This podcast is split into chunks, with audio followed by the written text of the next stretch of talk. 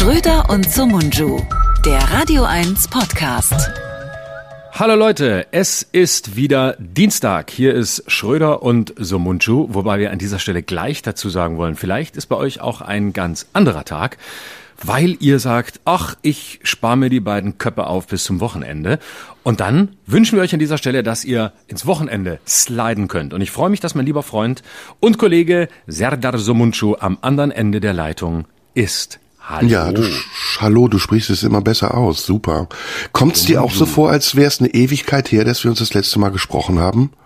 Es ist so viel passiert in der Zwischenzeit. Ich glaube, daran liegt's. Mhm. Es ist wirklich, also, es, es, ja, es ist ein ganz komisches Gefühl, weil ähm, es ist nur eine Woche her und trotzdem zwischen der vorletzten und der letzten Show vergangene Woche hatte ich das Gefühl, ist weniger Zeit vergangen. Das ist die gefühlte mhm. Zeit, die wir erleben. Mhm, geht mir genauso. Also jetzt diese Etappe bis heute fühlte sich an wie drei Wochen, als hätten wir uns drei Wochen mhm. nicht gesprochen. Und mhm. dazwischen genau, und die Sushi-Folge zur nächsten war wie drei Tage. Ja, genau, das war. Da haben wir uns gesehen, da sind einfach die Gefühle so in, in Wallung geraten, dass wir so, so sehr von unserem, von unserem Zusammentreffen auch ähm, physischer Natur profitiert haben. Und letzte Woche haben wir uns nicht gesehen, so wie diese Woche wir uns nicht sehen. Und nächste Woche sehen wir uns aber wieder. Und zwar ähm, im Tippi am Kanzleramt um 20 Uhr. Mal wieder eine Live-Folge. Ich glaube, es gibt noch ein paar Restkarten, da könnt ihr gerne vorbeigucken. Ähm, nächste Woche und dann nochmal am 19. Dezember. Und viele Leute haben mir geschrieben und gesagt, warum? Warum seid ihr nur in dieser scheiß Hinterhofstadt Berlin. Warum macht ihr nicht eine große Tour? Warum immer nur da? Warum kommt ihr nicht zu uns ähm, in die wirkliche Welt? Zum Beispiel nach Bad 9 a Ahrweiler, wo wir auch Casino hin sollten, da. nachdem wir in ja. Berlin waren. Ja, ja, da gibt es ein schönes Casino und ein schönes Bad. Da könnten wir schon hin, ne? Ich dachte, jetzt kommst du wieder an, da gibt's einen schönen Puff oder sowas. Aber nein, es ist nur ein Bad. Oder ist es ein, ist es ein Bad mit, mit Happy End? Ähm, weiß ich nicht, aber wir könnten es ausprobieren. Nee, aber Bad Neuenahr, nee, das müssen wir nicht ausprobieren. Da wissen wir, wo wir sind. Nee. Aber wenn ja. ihr Vorschläge habt, wo wir mal hinkommen könnten, dann äh, könnt ihr mir die schreiben. Instagram, Schröder Live. Könnt ihr mal schreiben, wo ihr sagt, äh, da ist eine schöne Halle oder ein schönes Theater oder auch einfach ein schönes Hotel. Ähm, denn gerüchteweise hm. mögen wir gerne schöne Hotels, wo wir viel zu selten sind. Wir äh, First World ähm, Arroganz-Arschlöcher. Also wenn ihr sagt, wir haben zwar kein schönes Theater, aber ein schönes Hotel, dann kommen wir eher, als wenn ihr ein schönes äh, Theater habt und ein hässliches Hotel. Das solltet ihr mhm. wissen. Und wenn ihr da Ideen habt, dann macht uns gerne Vorschläge, wo wir mal hinkommen sollten, wo wir vielleicht auch eine Zielgruppe finden, die uns sympathisch findet. Also, mhm. keine Ahnung, Riesa ist jetzt so ein Ort, wo wir unbedingt hinkommen sollten oder die Poldiswalde oder so, da hast du schon mal schöne Erfahrungen gemacht. Mhm. Riesa habe ich auch schon schreibt gespielt. uns gerne schöne Orte. Hm? In Riese habe ich auch schon gespielt. Da war die große, wenn ich mich richtig erinnere, die große NPD-Druckerei seiner Zeit. Mhm. Mhm. War da schön. war ich auch mal bei, bei einer Fernsehaufzeichnung von Carmen Nebel.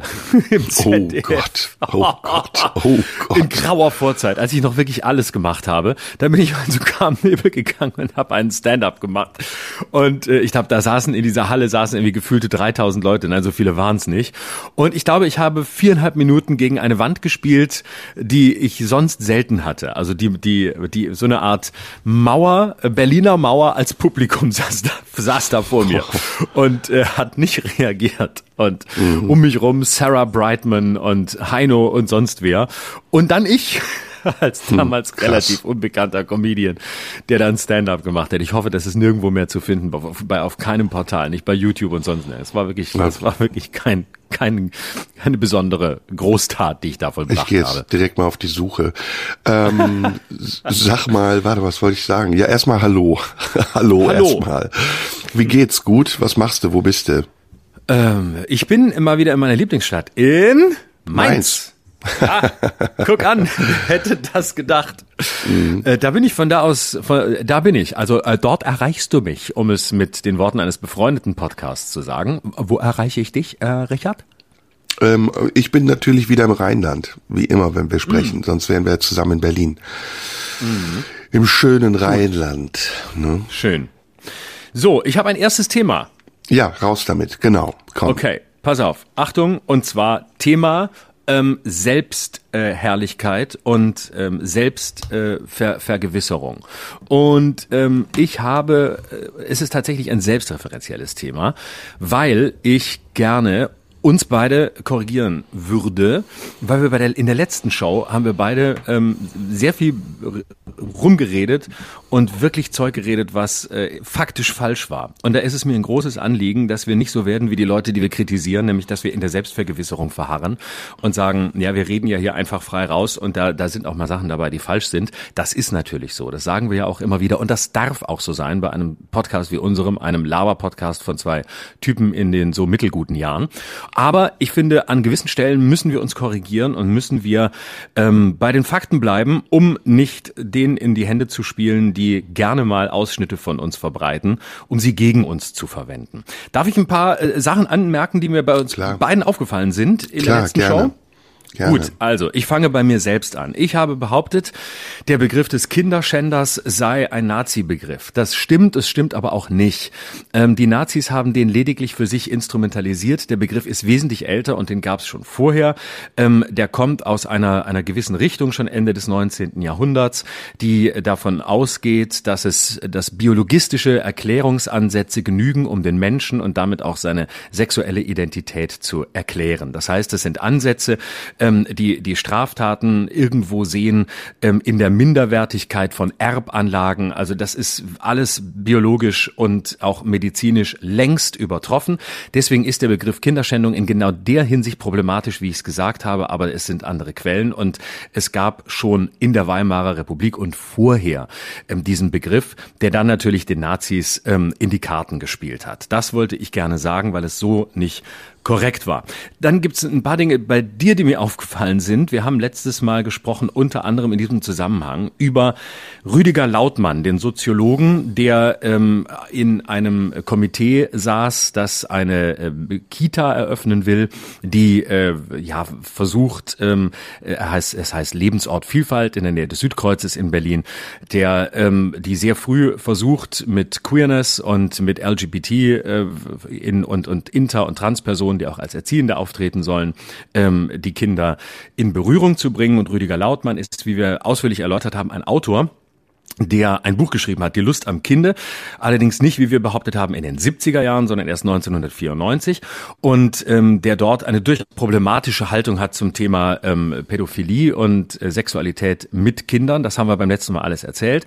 Ähm, man muss aber dazu sagen, dass Rüdiger Lautmann aus dem, aus dem Komitee äh, dieser, dieser Kita im Oktober vor einem mhm, Monat ausgetreten ist. Mhm, genau. Und stimmt. das haben wir nicht erwähnt, äh, sondern wir haben so getan, als säße er da immer noch. Und zwar, weil er ähm, der den den Schwulen, die das Ganze oder der, der Gruppe und der Aktivisten, der queeren Aktivisten, die das vorantreiben wollen, nicht im Wege stehen will, wegen seiner durchaus problematischen Geschichte, die er aber selbst in problematische Art und Weise relativiert, indem er so tut, als habe er sich nie für ähm, eine Form von Sexualität mit Kindern ausgesprochen, was er aber getan hat. Ähm, also er selber sieht das differenzierter. Ich glaube, dass er da einen etwas geschönten Blick auf seine eigene Geschichte und sein eigenes Buch wirft. Er hat dieses Buch auch tatsächlich ähm, bei einer Neuauflage zurückgenommen selbst und deswegen gibt es auch nur die, das, das Original aus dem Jahr 1994. Das als zweite kleine Korrektur. Du unterbrichst mich. Nachwort? Ja, ich wollte nur sagen, 70er, habe ich 70er gesagt? Erstmal erst Du hast Frage. 1976 gesagt, es ist aber 1994 erst erschienen. In einer Neuauflage? Dieses, Nee, es gab eben keine Neuauflage, ah, okay. die, weil er die selbst nicht wollte, weil er selber von den Thesen sich distanzieren wollte, zurücktreten wollte. Ob er sie komplett zurücknehmen wollte, ist nicht klar. Alles, was ich gefunden habe, klingt etwas widersprüchlich, aber offensichtlich hat er den Eindruck, dass er das, was er damals geschrieben hat, so nicht nochmal schreiben möchte. Mhm. Dann das ähm, andere, das Nachwort, 2008, glaube ich, war es, in dem Buch, ähm, wie hieß der Typ, der das Experiment gemacht hat? Kendler-Experiment. Kendler, Kendler-Experiment, genau. Genau. Das hast du ja treffend beschrieben. Mhm, okay, also da war kein Fehler drin. Gut, was, was, was, nee, was war noch falsch? Genau. Und ähm, dann äh, müssen wir nochmal über Herrn Bakti sprechen, ähm, von dem du ja erwähnt hast, dass er wegen Volksverhetzung äh, vor Gericht steht, vor dem Amtsgericht Plön, dass im März 2023 ähm, da auch ein, ein äh, Verfahren anstreben wird, ein Prozess anstreben wird. Ähm, da ist das Problem, dass du gesagt hattest, ähm, dass er die israelische Regierung kritisiert hat und ähm, das nee, es ging um seinen Sprachgebrauch. Es ging um seinen Sprachgebrauch. Ja, das hast du. Ne? Endziel. Habe ich das nicht gesagt? Ja, nee, das ist, das ist nicht das Entscheidende. Das hast du beim letzten Mal gesagt. Entscheidend ist, dass er etwas viel krasseres gesagt hat, nämlich, dass er in einem Video gesagt hat, das Volk der Juden habe von den Nazis das Erzböse gelernt und umgesetzt. Hm, okay. Das hat er gesagt. Und es gibt weitere Aussagen, die ebenfalls ähm, den Nationalsozialismus, den Holocaust mindestens relativieren, wenn nicht leugnen. Und deshalb hat die Staatsanwaltschaft Kiel beim ersten Mal noch gesagt, das sei kein Grund, das Verfahren gegen ihn zu eröffnen. Jetzt aber im, in, im, beim zweiten Anlauf haben sie es getan und deswegen wird das Ganze, wie du richtig gesagt hast, in Plön verhandelt. Aber es waren eben diese Aussagen, die eindeutig ähm, äh, Holocaust relativierend zu sein scheinen oder mindestens ähm, äh, versuchen, äh, antisemitische Klischees zu verbreiten. Das ist der Grund, warum er vor, vor Gericht Habe ich ihn denn in Schutz genommen? Also ich meine, ja. ich hätte schon gesagt, ich weiß nicht, ob mhm. der Prozess berechtigt ist. Nee, es war tatsächlich, würde ich da sagen, ähm, da hast du in der Art und Weise, wie du dich ausgedrückt hast, eine offene Flanke denen geboten, ähm, die, die dich gerne äh, in die Richtung der Querdenker oder äh, der, der AfD-Sympathisanten hm, okay, stellen okay, wollen, mhm. wo du nicht hingehörst. Aber äh, ich habe, als, als ich es nochmal gehört habe, habe ich gedacht, na, warum machst du dich da so angreifbar? Also du mhm. hast, wenn du deinen Tonfall hörst, in so einer Art und Weise über ihn gesprochen, Professor Bakti aus Mainz, äh, der, der Mikrobiologe, ähm, der jetzt vor Gericht steht äh, und, und du sagst, sagtest dann das mit dem Endziel und er habe die israelische Regierung kritisiert. Und außerdem ähm, gibt es ja dann eben Begriffe, die auf Ungeimpfte angewendet werden, ähm, mhm. die wir ja beide zu Recht ablehnen. Ähm, und dadurch kam es, wenn man es hörte, ähm, in der Tendenz zu einer Relativierung, nämlich der Relativierung von dem, was über Ungeimpfte gesagt wird, ähm, was als Begriff äh, genauso scheiße ist, aber was natürlich in keiner Relation steht zu dem, was ähm, äh, Bhakti wiederum sagte über ähm, über die äh, über die Juden und äh, das Erzböse. Und dadurch kam eine Schieflage rein, ähm, wo man dann uns beide auch verorten könnte in einem Bereich, der mindestens nicht Fake News verbreitet, aber doch ähm, es mit den Fakten nicht so genau nimmt. Und deswegen war es mir wichtig, ähm, dass wir da selbstkritisch bleiben und nicht in der Selbstvergewisserung verharren, wie, wie das einfach schnell passiert, wenn man eine Weile so einen Podcast macht und denkt, na ja, die Leute wissen ja, was wir meinen. Und ich möchte gerne eine Gesprächsatmosphäre aufrechterhalten, in der wir uns ähm, die Freiheit nehmen, uns genauso auch selbst zu hinterfragen und selbst zu korrigieren, vor allem wenn es um Fakten geht und nicht, weil wir uns angreifen wollen oder weil ich dich angreifen will, sondern weil ich glaube, dass es im Interesse der gemeinsamen Sache ist, ähm, da präzise zu bleiben. Deswegen wollte ich das gerne direkt am Anfang sagen. Also das ist schon mal super, dass du es machst. Vielen Dank dafür. Ich meine aber, dass unser Thema die Doppelmoral war und dass ich deshalb äh, dieses Beispiel gebracht habe der Begriffe, die verwendet werden und zwar unbestraft verwendet werden und dann, da gebe ich dir recht, äh, ich noch als Gegenbeispiel Bhakti gebracht habe, ohne dann vielleicht wirklich ins Detail zu gehen. Die Zitate, die du gerade gebracht hast, habe ich übrigens auch nochmal recherchiert. Die stimmen und das ist natürlich auf jeden Fall was ganz anderes, als wenn er jetzt nur einen Begriff benutzt hätte. Aber gut, gut, dass du sagst. Achten wir drauf und wenn wir es wieder falsch machen, bitte wieder korrigieren. Also entweder du oder unsere Zuhörer. Da bin ich genau. jederzeit für Kritik offen. Aber ich betone nochmal, es ging natürlich um die Doppelmoral. Ne? Also es ging nicht um ja, ja. Äh, den äh, Bhakti in Schutz zu nehmen. Darum ging es überhaupt nicht. Ich glaube, das habe ich auch irgendwie gesagt. Ähm, es ging darum, dass eben im Moment sehr viel mit zweierlei Maß gemessen wird. Und ich glaube auch die andere Debatte, da haben wir uns ja ein bisschen verzettelt, hatte ich das Gefühl, weil wir davon, wie man im Rheinland sagt, Höcksken auf Stöcksken gekommen sind. Ich weiß gar nicht, wie wir dann bei der Kinderschändergeschichte gelandet sind jedenfalls. ähm, war ja nur Teil der anderen Debatte, in der es darum ging, dass wir gesagt haben, es ist im Moment, wird sehr viel mit zweierlei Maß gemessen und diese Doppelmoral ja. wollten wir, glaube ich, gemeinsam anprangern. Nur das als Rahmen genau. nochmal dazu. Genau, und alles andere kann man in der letzten Folge nachhören und es gab auch sehr viel positives Feedback, es haben auch sehr viele Leute geschrieben, unter anderem ein, äh, ähm, ein Studierender, der gerade seine Abschlussarbeit schreibt über den Umgang mit pädophilen Sexualstraftätern und der uns ähm, auch zum Beispiel sehr gedankt hat für die Differenzierung, mit der wir an das Thema gegangen sind, wie wir das, äh, wie wir damit umgegangen sind, weder verharmlosend, ganz im Gegenteil, ich glaube, da haben wir uns sehr klar positioniert, aber trotzdem auch ohne ähm, da unseren, unseren Freunden von AfD und Bild das Wort zu reden, die eben dann äh, völlig unsachgemäß von Kinderschändung sprechen und mit Begriffen einfach einem Denken Vorschub leisten, das äh, dem Thema und äh, dem der, der Dramatik des Themas dann nicht angemessen ist. Ja, gut, ich habe das auch kurz gedacht und wollte es dir noch sagen, aber ein anderer Gedanke hat dann überholt. Ähm, du hast zum Beispiel auch in dem Gespräch in, diesem Zusammenhang von Neigung gesprochen.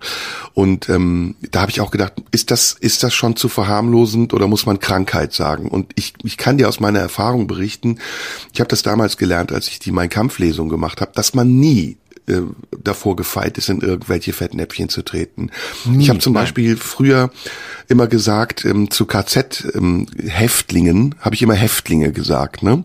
Und mhm. weil das so der Sprachgebrauch ist und man denkt, ja, ist ja richtig. Aber in Wirklichkeit gibt es einen Unterschied zwischen Gefangenen und Häftlingen. Und ähm, wenn du das falsch machst und in einem Konzentration über ein Konzentrationslager sprichst, ein ehemaliges, in dem ähm, Menschen nicht umgebracht, vergast wurden, und dann diesen falschen Begriff verwendest, dann ähm, machst du dich tatsächlich angreifbar. Aber meine Erkenntnis war, man muss auch verzeihen können. Also man muss ja, Menschen auch mal verzeihen können, wenn sie nicht immer die genauen Daten haben oder irgendwelche Fakten parat haben. Wir machen das ja hier frei, ohne es jetzt irgendwie rechtfertigen oder in Schutz nehmen zu wollen. Wir müssen uns auch ähm, entschuldigen, wenn wir Fehler machen. Aber wir reden ja wirklich ins Blaue hinein und da sagen wir auch ganz oft Dinge, die im Nachhinein, das geht mir genauso wie dir, dann falsch sind oder ungenau oder einen falschen Eindruck erwecken können. Insofern vielen Dank. Also es ist sehr wichtig, dass du das sagst und das machen wir auch in Zukunft weiter so. Ja, finde ich auch. Und das ist, glaube ich, das, das Entscheidende im Gegensatz zu all denen, die ähm, sich eben nie korrigieren wollen oder wenn dann nur ähm, mit so einer Attitüde, wie wir es häufig ja erleben, wenn Leute in der Öffentlichkeit sich äußern, ja, ja, so war es nicht gemeint oder ich habe ja das Richtige gemeint. Ne? Und dann sagen Leute, ne, ihr habt, wenn ihr das hört, da, letztes Mal, da merkt ihr ja, wo wir stehen, da müssen wir uns ja nicht korrigieren. Und ich finde es schön, dass, dass wir hier eine Gesprächsatmosphäre haben, wo wir ähm, grundsätzlich in die Themen gehen, aber wo wir eben auch den Mut und und die, die Freiheit haben, uns selbst zu hinterfragen und mit offenem Visier den Leuten zu sagen, hey, ihr habt uns einen Hinweis gegeben oder wir haben es selber gemerkt, haben irgendwas nochmal nachgeguckt oder waren vielleicht auch nicht so auf der Höhe. Ich hatte mich zum Beispiel letzt, bis letzte Woche, bis du das angesprochen hast, mit diesem Bakti-Fall und der Volksverhetzung so intensiv gar nicht äh, beschäftigt. Ich hatte das als Schlagzeile gesehen und gedacht, aha, guck an, ähm, aber da ich gerade nicht so drauf fokussiert war und in anderen Welten unterwegs war, habe ich es nicht verfolgt. Und ähm, deswegen konnte ich dann auch in dem Moment äh, auch nicht widersprechen oder klärend eingreifen. Und deswegen ist das Wichtigste, glaube ich, im Gespräch, dass wir, wir uns ja auch von anderen wünschen, ähm, dass wir das selbst pflegen, indem wir offen sind und sagen, hey, da guck, ähm, so haben wir uns, so haben wir uns vertan, hier haben wir das gesagt und heute korrigieren wir das nach bestem Wissen und Gewissen. Und es ist, man ist nie ähm, wirklich, äh, man ist nie wirklich äh, gefeit vor, vor kleinen, kleinen Fehlern. Ne? Es ist zum Beispiel, oder, oder auch größeren Fehlern, muss man sagen, gerade mit Begriffen. Und manches ist einfach, du hast das gerade sehr schön mit den Gefangenen und den Häftlingen beschrieben als Beispiel. Ich füge mal noch ein, ähm, noch ein harmloseres Beispiel an. Zum Beispiel wird ganz häufig ähm, im Gespräch äh, Besitz und Eigentum benutzt als äh, Synonym. Und äh, ich habe zum Glück in der Oberstufe hatte ich BWL-Unterricht. Ich habe es damals gehasst und ich würde es heute auch wieder hassen. Aber ich habe viel gelernt. Und es gibt zum Beispiel einen Unterschied zwischen Besitz und Eigentum. Kennst du den zufällig? Oder, oder darf ich mich aufspielen und es gleich besserwisserisch erklären? Mach es gleich besserwisserisch, das ist besser. Hm? Also ich, okay. ich habe eine Ahnung. Ja, ja, genau. Aber es gibt tatsächlich ähm, juristischen Unterschied. Besitz, Besitz muss einem nicht gehören.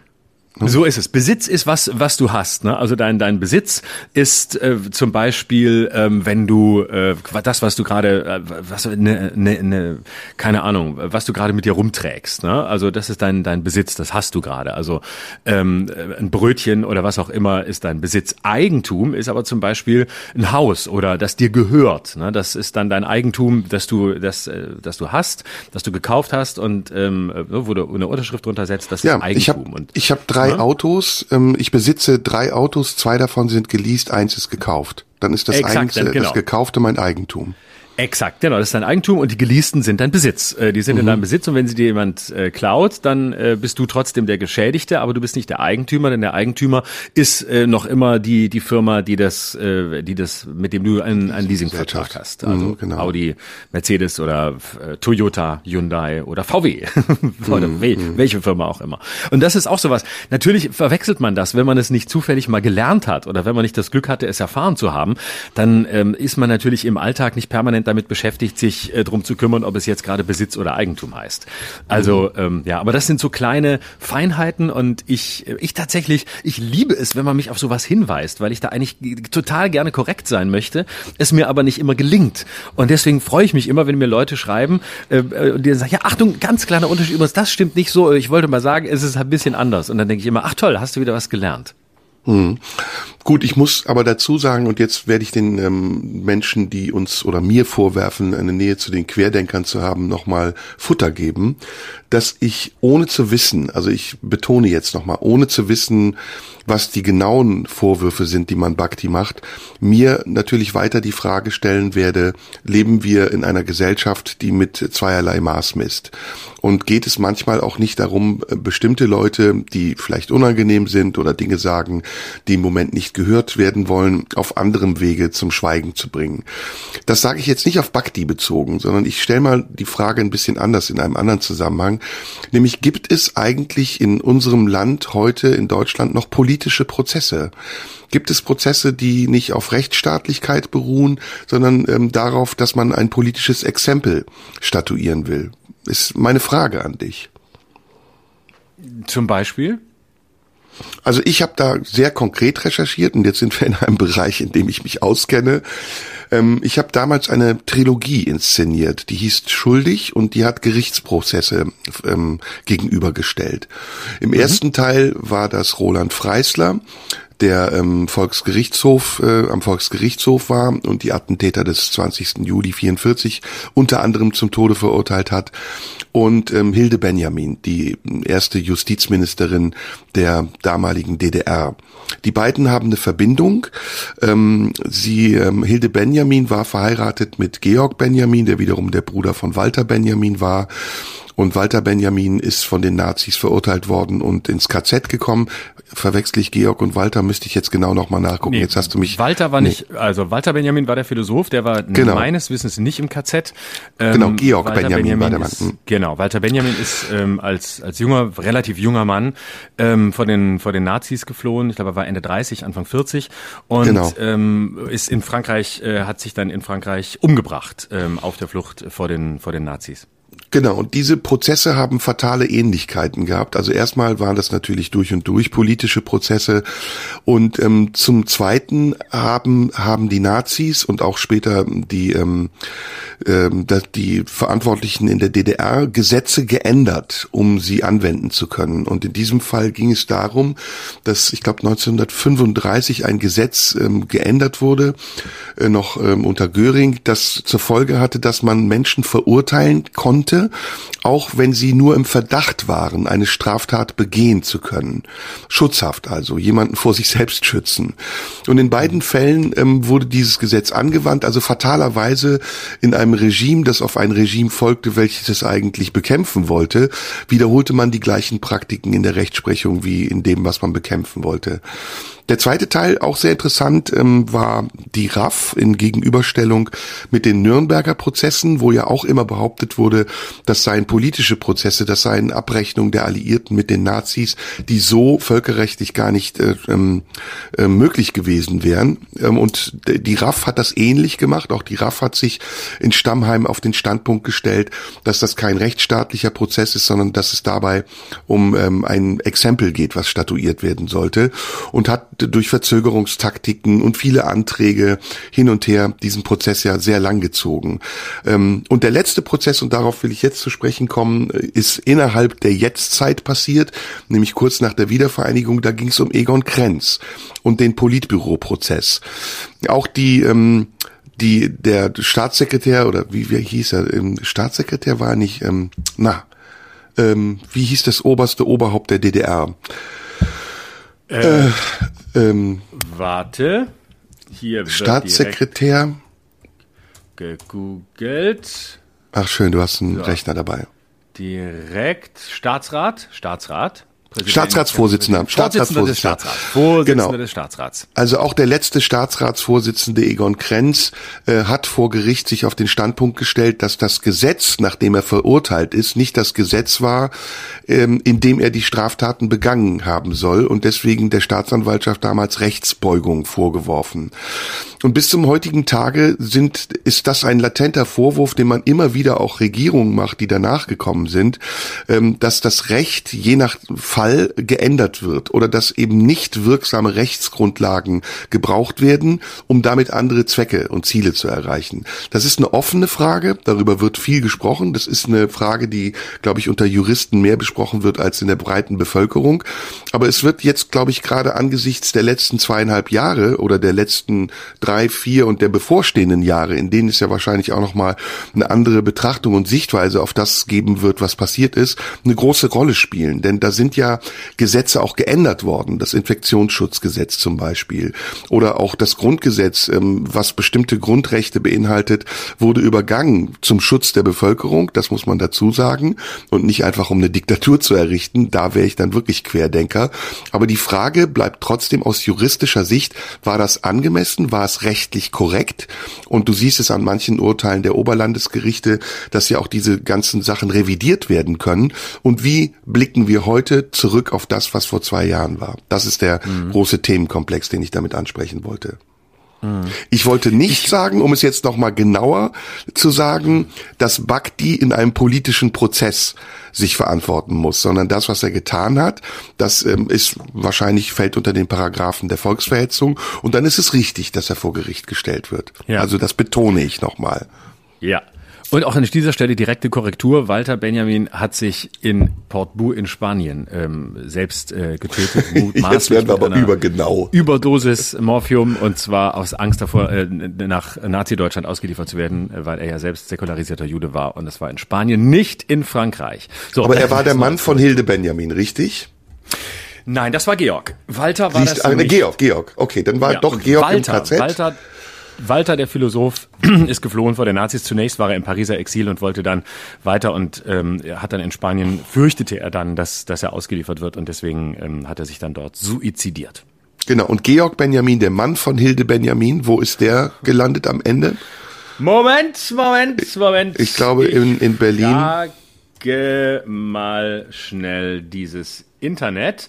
Geil, wir müssen jetzt immer zusammen mit Wikipedia senden. Wir sind nicht Wikipedia, sofort bessere Quellen, bessere Quellen, bessere Quellen. Mhm, okay. Also auf jeden Fall ist er in Berlin geboren und er war in Mauthausen, glaube ich. Seine ne? Ehefrau Hilde Benjamin war Anwältin, genau. Sie war in der KPD, Rote Hilfe der KPD. Heute will sie den Kindergarten am Südkreuz in Berlin eröffnen und ähm, ging 33 ins Exil und starb mit 45 ich Jahren. Meine, 1946 in der Schweiz. Aber er war im KZ in Mauthausen, soweit ich das weiß. Ich habe jetzt keine Quelle ja. zur Verfügung. Ja, ja ne? Okay, ja, gut, dann lag ich da richtig. Gut. Genau. Und ähm, guck mal, die Schwester Aber das ist ja nicht von Walter und Ge die Schwester von Walter und Georg hieß Dora. Das wollen wir auch noch sagen. Also gut. das ist, glaube ich, jetzt für äh, Seitenwissen, unnützes Wissen muss auch mal sein. So, zurück zum Thema. Ähm, ja, was ist äh, vor zwei Jahren äh, rechtlich beschlossen worden? Ähm, was ist da gemacht worden? Das, ich bin ganz gespannt, ähm, ob wir da die Aufarbeitung erleben werden, die es bräuchte. Also ähm, auch das lange Zögern des Bundesverfassungsgerichts, das ja mhm. sehr lange ähm, gebraucht hat, um überhaupt ähm, die vielen äh, Klagen, die es gab, auch gegen viele Maßnahmen und äh, gegen viele Entscheidungen der Bundesregierung, ähm, das sehr lange gebraucht hat, sich darum überhaupt zu kümmern. Man hat ja fast ja. den Eindruck, das Bundesverfassungsgericht betreibt fast Arbeitsverweigerung, einfach weil auch gewisse Eilanträge einfach nicht ähm, bearbeitet wurden. Also äh, das sind alles Teile der Aufarbeitung, auch die Frage, was war wirklich angemessen und was nicht. Und mhm. ähm, ich sehe das in einem völlig vorurteilsfreien Raum, sich anzugucken, was war da, was ist da all abgelaufen. Vielleicht war auch ganz vieles falsch. Vielleicht werden wir am Ende dastehen und sagen, die, die, die Maßnahmen waren völlig überzogen, die Gerichte hätten anders entscheiden müssen, was auch immer. Vielleicht wird auch vieles bestätigt werden. Ähm, vielleicht wird man sagen, es war eine historisch einmalige Situation. Es haben alle nach bestem Wissen und Gewissen gehandelt. Und äh, man muss einfach in einem in einer solchen in einer solchen Ausnahmesituation, die ja geradezu ja fast beispiellos war, äh, sehen, dass äh, eben da nur, wie man so sagt, auf Sicht gefahren wird. Also ja, ich bin total Frage gespannt. Ja, ich, ich kann es nicht beurteilen. Also rechtlich weiß ich es nicht. Die entscheidende Frage ist, gab es einen politischen Druck auf die Gerichte? Denn die Rechtsprechung hat ja unabhängig zu sein. Da an diesem entscheidenden Punkt würde ich sagen, ja, es gab einen großen gesellschaftlichen Druck und auch einen politischen Druck, einen Handlungszwang, der dazu geführt hat, dass die Rechtsprechung, die unabhängig sein soll, da meiner Meinung nach zum Teil sehr langsam, aber manchmal auch sehr schnell entschieden hat. Mhm. Ja, also sowohl als auch. Und ähm, genau. deswegen kann man da, glaube ich, nur auf die auf Aufarbeitung warten. Also ich ja. maße mir da kein maße mir da kein Urteil an, weil ich dazu auch zu wenig zu wenig Verfassungsrechtler bin, als dass ich da eine, auch, auch nur eine Einschätzung haben könnte. Mhm.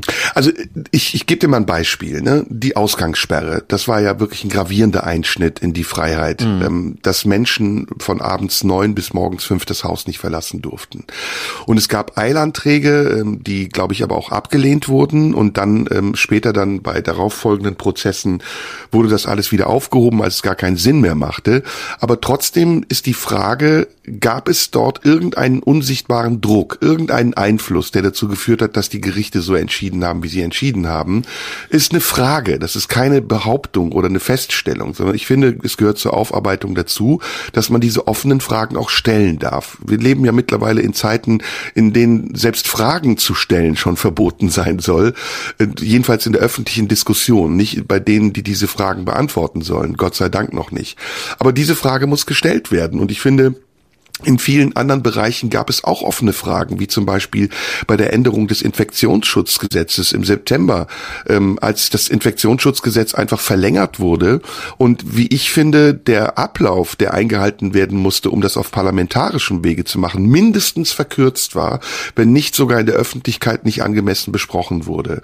Und trotz des Handlungszwangs, das sehen wir beide gleich, es gab einen immensen Handlungszwang und man muss immer dazu sagen, im März 2020, als die Kanzlerin ihre Fernsehansprache gehalten hat, wusste niemand, wohin die Reise geht. Wir wussten ja. nur, da ist eine große Gefahr, wir müssen uns vor dieser Gefahr schützen. Wir haben nicht die Mittel dazu, uns zu schützen, wie die Impfung oder was auch immer. Wir müssen irgendetwas dagegen tun. Und als der erste Lockdown kam, der ja übrigens auch noch zur Debatte stehen wird, rechtlich jedenfalls, und auch der zweite Lockdown, den ich ja viel gravierender fand, da ging man davon aus, okay, das sind Maßnahmen, die müssen jetzt erstmal getroffen werden und wir können später darüber diskutieren, ob sie rechtens waren oder nicht.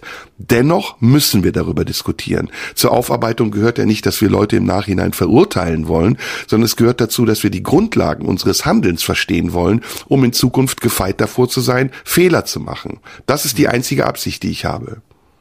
Und da es nicht die, die letzte Pandemie sein wird, äh, sondern da wir nach allem, was ich darüber weiß, im Zeitalter der Pandemien angekommen sind, einfach weil wir in einer globalisierten Welt leben und weil wir so zusammenleben, wie wir zusammenleben, wird es dazu wiederkommen. Das heißt, äh, wir müssen natürlich auch daraus lernen fürs nächste Mal, um nicht die gleichen Fehler wiederzumachen oder um im Zweifel zu wissen, wie wir es besser machen können oder warum es richtig war, es so gemacht zu haben. Deswegen ist eine Aufarbeitung da ähm, dringend geboten. Also ich glaube, die wird auch kommen. Also ich glaube, da, da habe ich keinen Zweifel, dass wir da in den, in den nächsten zwei, drei Jahren noch einiges erleben werden. Und by the way, Fragen stellen kann man immer. Und ähm, ich würde gerne das Prinzip re reaktivieren, das ich aus der Schule noch kenne, als die guten Lehrer immer ermutigend sagten, es gibt keine dummen Fragen. Und das fand ich sehr schön, weil man kann immer alles fragen und es ist auch legitim, alles zu fragen. Ähm, und äh, die, wer eine Frage stellt, äh, darf nicht verdächtigt werden, sondern wer eine Frage stellt, äh, muss zunächst als unschuldig wahrgenommen werden, als derjenige, der etwas wissen möchte. Ähm, wenn auf die Frage eine anschließende größere Unterstellung folgt, kann man immer noch anfangen zu urteilen. Aber zunächst ist jede Frage zu jedem Komplex erlaubt, auch die noch so ab abgedrehte ähm, und scheinbar seltsame muss gestellt werden. Hm. Ich weiß nicht, ob die Aufarbeitung wirklich transparent genug war und ob sie es sein wird. Ich bin da ein bisschen pessimistischer als du. Also ich weiß, dass der letzte Bericht der Europäischen Kommission in der Öffentlichkeit nur marginal besprochen wurde. Und ich weiß auch, dass es in vielen anderen Fällen sehr fragwürdiges Verhalten vom RKI und auch der Bundesregierung gab. Und dass jetzt sogar in den letzten Wochen der Bundesgesundheitsminister selbst sich äh, in die Pressekonferenz setzt und sagt, naja, bestimmte Maßnahmen waren überzogen. Das ist zwar schön und gut, aber das bringt den Menschen nichts, die in den letzten zweieinhalb Jahren sehr unter diesen Maßnahmen gelitten haben, insbesondere die Kinder. Ich weiß nicht, du hast das ja mitbekommen, dass er ja. gesagt hat, die Kitas hätten nicht geschlossen werden müssen. Ja. Ähm, das ist erstmal erstmal ein guter Schritt. Ich finde, das ist ein Eingeständnis, äh, das nötig ist, damit man auch sieht, dass die Regierung lernwillig ist und bereit ist, ihre Fehler sich äh, vorwerfen zu lassen und es auch einzugestehen, dass sie welche gemacht hat. Aber in bestimmten Bereichen sind wir noch weit davon entfernt, transparent genug aufzuarbeiten, weil das Thema auch noch nicht durch ist und weil es zu sensibel ist und weil es, wie du eben sehr, sehr richtig gesagt hast, zum Anlass genommen wird, um Schuldzuweisungen zu machen. Entweder von denen, die ähm, fundamental gegen diese Regierung und gegen dieses, wie sie es nennen, System sind, oder von denen, die dieses System in Schutz genommen haben und jetzt feststellen, dass es doch nicht so funktioniert hat, wie sie es gerne gehabt hätten. Und wir, ich sehe uns beide immer dazwischen. Also ich sehe uns mal zu der einen Seite tendierend, mal zu der anderen, aber nie verlieren wir das Gleichgewicht, nämlich dazwischen sein zu wollen und mit diesem Podcast Denkanregungen geben zu wollen. Und deswegen nochmal, also ich positioniere mich jetzt nicht auf irgendeiner Seite und sage, alles, was die Regierung gemacht hat, war scheiße und Prozesse, die geführt werden gegen Leute, die das kritisiert haben, sind politisch politische Prozesse, das wäre zu einfach oder wie du das so schön sagst, zu unterkomplex. Sondern ich, ich, ich, ich sage, wir brauchen einen offenen, selbstbewussten Umgang mit uns und dem, was wir zur Corona-Zeit gemacht haben. Und genau das braucht die Politik auch. Und da ist mir die Politik manchmal zu rigide und zu selbstverliebt. Und, und diese Aussagen, die Jens Spahn dann, nachdem er sein Amt abgegeben hat, trifft, nämlich wir werden, die Leute müssen uns viel verzeihen. Das sind doch ganz menschliche Dinge, die die Bevölkerung den Politikern viel weniger übel nehmen würde, als wenn sie jetzt immer noch sagen würden, nö, also an dem, was wir gemacht haben, ist nichts auszusetzen, das war alles vollkommen vollkommen richtig.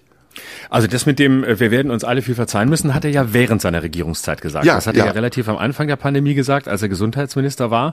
Und ich würde dir in einem Punkt widersprechen. Also wenn Lauterbach sowas sagt wie vergangene Woche, nämlich, ähm, dass die Kita-Schließungen nicht nötig gewesen wären, obwohl er ja selbst, damals zwar noch nicht Gesundheitsminister, aber in allen Talkshows präsent wie einer, äh, selbst immer dafür geworben hat, äh, die Kitas zu schließen oder das richtig fand. Und man äh, und viele ja damals sagten, äh, Kinder sind die Superspreader. Also die Kinder tragen das das erst ähm, in die Elternhäuser und tragen es damit erst in die Erwachsenenwelt.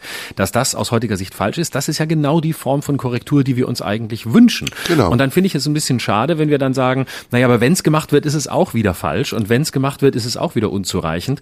Das finde ich in dem Fall nicht. Finde, das habe ich ja nicht gesagt. Nee, nee. Das habe ich nicht gesagt, okay. entschuldige, das, das war nicht meine ich Aussage. so verstanden. Okay. Nee, dann habe ich es falsch ausgedrückt oder missverständlich ausgedrückt. Unser Thema heute ist Falsifikation. Ne? Sowohl auf uns selbst bezogen als auch auf die Politik. Und die genau. Nebenaspekte genau. unseres Themas sind, ähm, werden Prozesse geführt aus politischer Motivation oder haben sie eine rechtsstaatliche Grundlage? Mhm. Und wenn sich jemand falsifiziert, so wie wir das getan haben, und auch Lauterbach, finde ich das sehr ehrenhaft. Genau, dann, dann ist gut, weil ich hatte dich eben so verstanden, ja, dass das jetzt hat er das gemacht, aber das nützt ja denen nichts, äh, die darunter zu leiden hatten. Das stimmt natürlich, aber immerhin eine klare Korrektur und eine eine Positionskorrektur, ähm, die er Lauterbach da vorgenommen hat, die er übrigens auch beim Thema Cannabis-Legalisierung vorgenommen hat, wo er ja auch einst ein großer Gegner war und wie ich finde ziemlich transparent macht, warum er heute dafür ist und warum er heute dieses Eckpunktepapier vorlegt, dass wenn es denn äh, wirklich auch auf EU-Ebene durchkommt und wenn es gesetzt wird, tatsächlich eines der liberalsten ähm, Europas wäre, wenn es gesetzt würde. Ähm, und da finde ich in diesen beiden Punkten, auch nicht immer, aber in diesen beiden Punkten äh, spielt zum Beispiel Lauterbach eine Rolle, die in die Richtung geht, wie ich sie mir wünschen würde, nämlich sich einfach äh, hinzustellen und zu sagen, so, heute ist es anders. Damals habe ich es so gesehen, aber im Nachhinein muss ich mich korrigieren, es ist nicht haltbar. Mhm. Also mal ganz davon abgesehen, dass ähm, es ihn nicht sympathischer macht für mich und ich ganz offen zugebe, dass ich Vorbehalte habe, die eher mit seiner Erscheinung und seinem Auftreten zu tun haben, als mit seinem politischen Gebaren. Das mag ja wirklich ähm, diskutabel sein. Ich finde es nervig. Ich finde, ähm, aber wie gesagt, das ist gefühlt. Ne? Das ist nicht bestätigt und schon ja, gar nicht ja. beweisbar. Ähm, ich finde es einem Gesundheitsminister nicht angemessen, in dieser Art und Weise aufzutreten. Ich finde, es gibt andere Bereiche, äh, in denen er seine Arbeit vernachlässigt und er erkennt das offensichtlich auch selbst. Er hat das sogar mal in einem Interview gesagt vor kurzem. Ja, es ist ja nicht nur Corona. Ich rede ja auch über andere Dinge. Also ihm ist das offensichtlich auch bewusst, dass er sich, sich da sehr kapriziert hat auf, dieses Thema. Aber das ist nicht das, was ich meine. Also ähm, natürlich müssen wir zurückkehren in unseren Diskussionen und in den Auseinandersetzungen, die wir führen, zu mehr Inhaltlichkeit und äh, zu mehr fundierter Inhaltlichkeit. Und das bringt mich auf ein Thema, was ich heute mit dir besprechen wollte eigentlich und das wir gerne mit einbinden können in dieses Thema, nämlich ähm, wie schnell fangen wir eigentlich an, über Dinge zu sprechen und zu urteilen, ohne dass wir noch wissen, woher es kommt und wer es gesagt hat und ob das, worüber wir sprechen, eigentlich wirklich das ist, worüber wir sprechen sollten. Also ich habe das jetzt in der letzten Woche erlebt. Da hatte ich wieder so einen, einen von vielen kleinen Shitstorms. Ähm, da hat jemand geschrieben in einem Kommentar und ich fand das sehr, sehr amüsant. Äh, Somunju ist schon lange abgedriftet. Ich fand auch seinen letzten Auftritt bei Dieter Nur ziemlich daneben. Warst du bei Dieter Nur? Das wusste ich gar Nein, nicht. natürlich nicht. Und darauf, und darauf bezogen da sich dann natürlich. Wurdest du mit mir verwechselt? Also ich glaube, das kommt selten vor, weil man uns ja versucht, permanent gegeneinander auszuspielen. Aber ja, eben, deswegen. Aber da bezogen sich dann wieder mehrere Leute drauf. Ja, klar, habe ich auch gesehen, war scheiße. Wo du denkst, okay, ihr habt also eine Sendung, in der ich gar nicht war, gesehen, um einen Kommentar abzulassen über ein Thema, auf eine angeblich ah. fundierte Art und Weise, von der ihr meint, etwas, äh, von dem ihr meint, etwas zu wissen. Also sehr unglaubwürdig, wenn das schon auf so einer wackeligen Grundlage steht. Und das ist, glaube ich, prinzipiell ein Problem. Auch ein Problem, das wir haben und das wir ändern sollten. Ja, ja, ne? klar.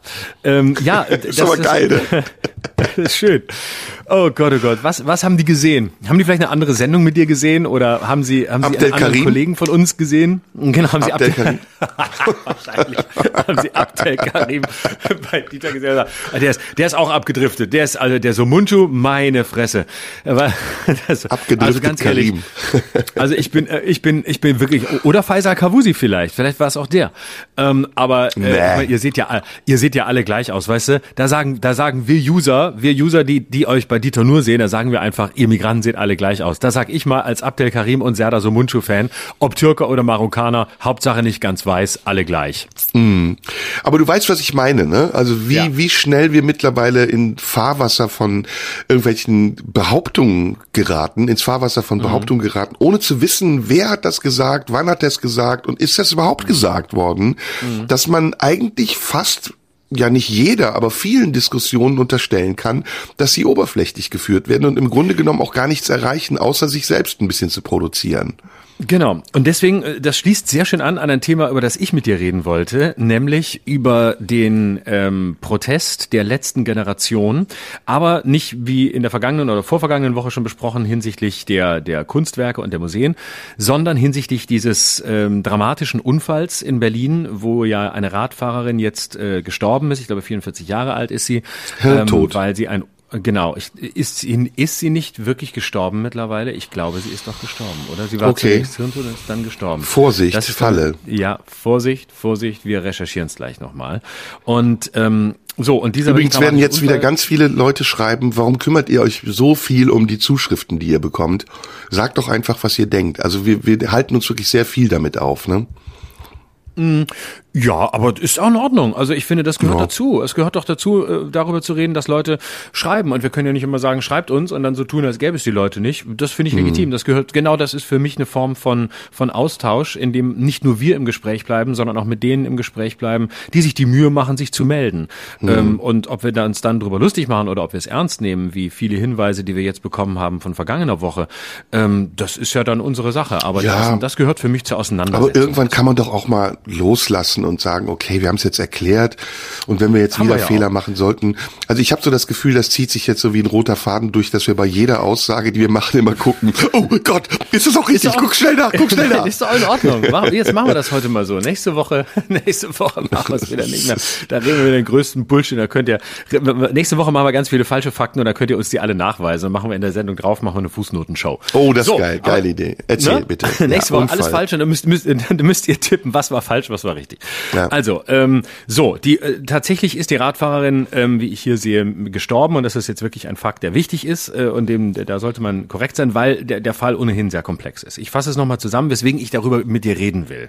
Ähm, es hat sich ja da sehr, sehr viel vermischt in den vergangenen Tagen, was ich gerne mal ordnen würde. Also es kam zu diesem dramatischen Unfall ähm, morgens um äh, etwa etwa 8.30 Uhr in Berlin und ähm, die Feuerwehr rückte aus, um äh, oder ein Rettungswagen, ähm, um, um äh, die, die Radfahrerin zu retten und ähm, unter diesem Betonmischer hervorzuziehen, sage ich jetzt mal. Und dieser ähm, dieser dieser Einsatzwagen kam äh, etwa 10 bis 15 Minuten, so sagt die Feuerwehr, später, als er hätte kommen müssen, weil er ähm, durch einen von Klimaaktivisten der letzten Generation verursachten Stau ähm, am Dreieck Funkturm aufgehalten wurde und nicht rechtzeitig am Unfallort ankommen konnte.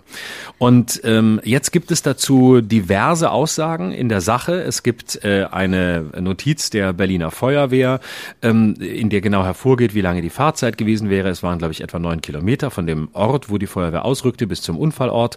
Und ähm, es wären etwa äh, 14 Minuten Fahrzeit gewesen unter Normalbedingungen. Dann wurde es etwa 10 bis 15 Minuten länger.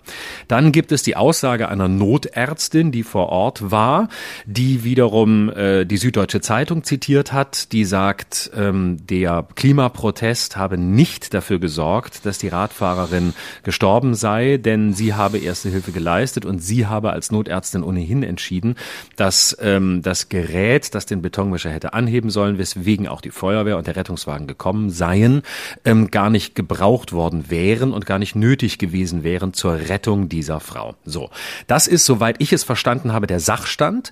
Und ähm, daraus entwickelte sich jetzt eine extrem zugespitzte Diskussion über die Frage, erstens, was ist das für eine Form des Protests der letzten Generation?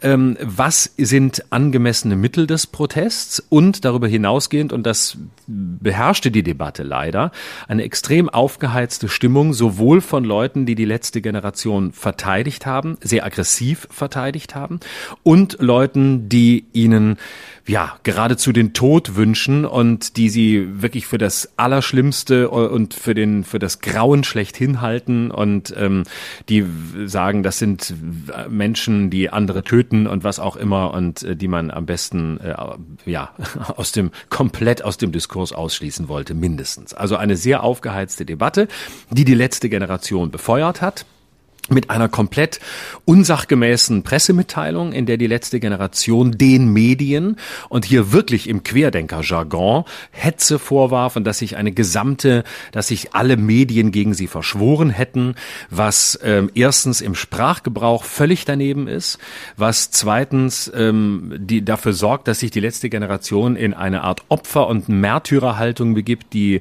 diesem Protest und dem, was sie tut und ihrem Selbstbewusstsein absolut nicht gerecht wird und äh, die außerdem mit dieser Wortwahl auch noch dafür sorgt, dass ein, ein Denken ähm, weiter verbreitet wird, das so tut, als seien Medien gleichgeschaltet. Und gerade in dieser Frage waren die Medien alles andere als gleichgeschaltet. Ich habe sehr viel dazu gelesen und ich habe sehr viele Texte auch gelesen, die die letzte Generation auch verteidigt haben, in Schutz genommen haben, sehr differenziert argumentiert haben, weder den Vorfall in Berlin verharmlost haben, noch die äh, letzte Generation heilig gesprochen haben, sondern sehr differenziert kritisch sich geäußert haben und auseinandergesetzt haben. Insofern war der, äh, war der Vorwurf in meinen Augen deplatziert und die letzte Generation hat im Grunde genommen sich selbst noch, ähm, noch ein Ei gelegt ähm, in einer Debatte, die ohnehin schon äh, zu Recht sie auch kritisiert hat. So, jetzt habe ich sehr viel geredet und jetzt würde mich interessieren, ähm, wie siehst du die gesamte Lage? Wie siehst du die, die Debatte? über dieses Thema und das, was mich eigentlich am meisten interessiert, was sagst du zu der Form des Protests, dieser Form des Protests, also speziell der Straßenblockaden, wie die letzte Generation sie verteidigt und auch fortführen will? Und wo geht diese Gesamtdebatte hin? So, und jetzt bist du dran. Hm. Also, ähm, ich musste mir tatsächlich ein paar Sachen notieren gerade, damit ich darauf auch ähm, ausführlich eingehen kann. Fangen wir mal an ähm, damit, dass die Sache, für die die letzte Generation kämpft, eine gute Sache ist. Da sind wir uns, glaube ich, alle einig. Wir mhm. haben ein äh, großes Problem mit dem Klimawandel, das uns die nächsten Jahrzehnte, vielleicht sogar Jahrhunderte beschäftigen wird. Und wir tun viel zu wenig, um dieses Problem zu bekämpfen oder mindestens zu verhindern, dass das Problem noch größer wird. Die Sache an sich ist absolut richtig und dafür zu kämpfen ist auch wichtig. Die Frage ist, wie soll man darum kämpfen? Und ähm, ich sehe da eine Parallele, die ja auch gezogen wurde zur RAF, wobei ich diese Parallele ähm, jetzt erstmal aus rein sachlicher ähm, Distanz herstelle, denn ich möchte damit dieses Thema, wie kann eine Widerstandsbewegung gegen für eine gute Sache irgendwann so abdriften, dass sie nicht mehr auf dem Boden des Gesetzes agiert, nicht mehr auf der Seite derjenigen steht, die vielleicht das Gleiche wollen, sondern sich auch gegen die richtet, die sie damit überzeugen wollen, indirekt oder direkt. Und auch bei der RAF war es ja so, dass die Sache, für die die RAF gekämpft hat, erstmal richtig war, nämlich als Nachfolgegeneration der Kriegsgeneration mit einem durch und durch antifaschistischen Anspruch und ähm, mit dem Anspruch vor allem den Filz, den nationalsozialistischen Filz der Nachkriegszeit, der ja nur bedingt aufgearbeitet wurde, weil viele ehemalige Nationalsozialisten sich ja versteckt hatten und inmitten der Gesellschaft auch noch aufhielten, diesen Filz ein für alle Mal aufzulösen. Und der Punkt, an dem die RAF umgekippt ist, das war in Frankfurt, als es diesen Kaufhausmord gab und an dem Ulrike Meinhoff dann umgeschwungen ist von einer bürgerlichen Tochter zu einer Terroristin und das wider Willen eigentlich, denn Ulrike Meinhoff hat ja damals geschrieben für, für ähm, das Magazin Konkret. Warte, Vorsicht, bevor ich wieder Fehler mache. War es konkret? Oder war es kompakt? nee, Pardon, war es auch glaub, nicht. Es Nein, es war konkret. Es war ja, konkret. Ja, ja. Und ähm, der Punkt, an dem sie umgekippt ist, war ein ähnlicher Punkt wie der Punkt, den heute die letzte Generation ansteuert, wenn sie weiter so macht, wie sie macht. Und jetzt ähm, möchte ich im Folgenden nochmal auf das eingehen, was du gesagt hast, nämlich die Frage beantworten, ist das angemessen? Ist das richtig, was sie machen? Nein, ich finde das nicht richtig, weil ich glaube, der Protest muss sich immer gegen die richten, die man auch meint und nicht die instrumentalisieren, damit man mehr meinen kann und damit Menschen entweder in Gefahr bringen oder unverständlich zu agieren, so dass Menschen sich tatsächlich auch gegen die Belange richten, die man erreichen will. Ich glaube, dass zum Beispiel im Museum Bilder zu beschmutzen oder zu bewerfen mit Kartoffelbrei eher dazu führt, dass ein Großteil der Bevölkerung sagt, die sind alle bekloppt, die spinnen, die machen unsere Kunstwerke kaputt und wollen eigentlich die Umwelt schützen. Warum machen die das nicht vor Atomkraftwerken? Das halte ich für kontraproduktiv. Gleichwohl aber muss man dazu sagen, dass die produktiveren oder die vermeintlich produktiveren Wege, diesen Protest zu zeigen, ja alle uneffektiv waren oder bisher uneffektiv geblieben sind. Es gab Klimaziele, die nicht eingehalten wurden. Es gab große Versprechungen, die nicht eingehalten wurden. Also kann ich die Wut und den Furor derjenigen verstehen, die da sich an den Straßen ankleben und sagen, wir müssen jetzt ein Zeichen setzen. So geht das nicht weiter. Wir sind die Generation, die darunter leiden wird und nicht diejenigen, die heute meinen, ein Urteil darüber fällen zu müssen.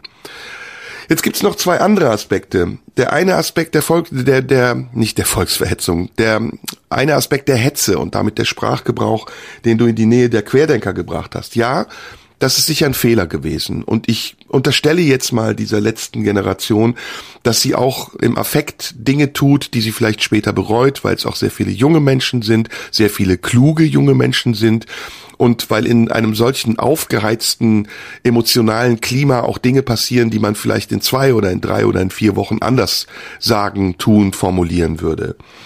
Aber der Vorwurf an die Presse, dort eine Kampagne zu fahren, den finde ich sehr berechtigt. Und insbesondere an die Presse, äh, die wir kennen, die Bildzeitung, die das natürlich immer wieder zusammendampft auf einfache Parolen, die sagt, die kleben sich an den Straßen fest, die Videos dreht, in denen sie die Protestanten veralbert und so tut, als wären das alles Verblendete. Das ist alles Teil einer sehr undifferenzierten Berichterstattung über ein Thema, über das wir uns eigentlich viel mehr einig sein sollten. Denn der Schutz des, der, der, der Erde, des Klimas der Erde, ist ja, wie ich am Anfang gesagt habe, ein sehr gutes und wichtiges Anliegen.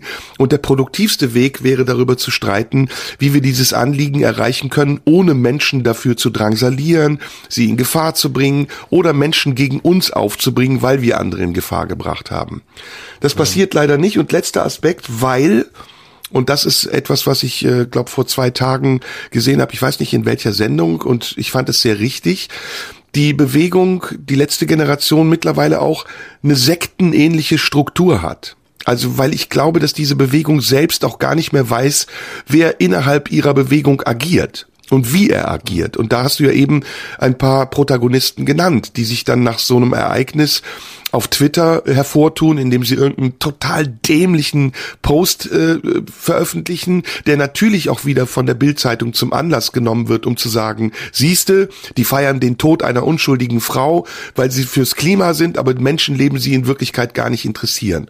Das ist alles sehr dumm und das hat meiner Meinung nach sektenähnliche Strukturen, weil der Motor dieser ganzen Wut, auch die dort sichtbar wird, die Angst vor der Apokalypse ist. Und die Angst vor der Apokalypse, finde ich, wenn man sie rein wissenschaftlich betrachtet, ist noch nicht angebracht. Wir sind auf dem Weg dahin, große Probleme zu kriegen. Ja, wenn wir das differenziert sagen, wenn wir unser Klimaziel nicht erreichen, 1,5 Grad, davon sind wir im Moment weit entfernt, dann wird es gravierende große Probleme geben.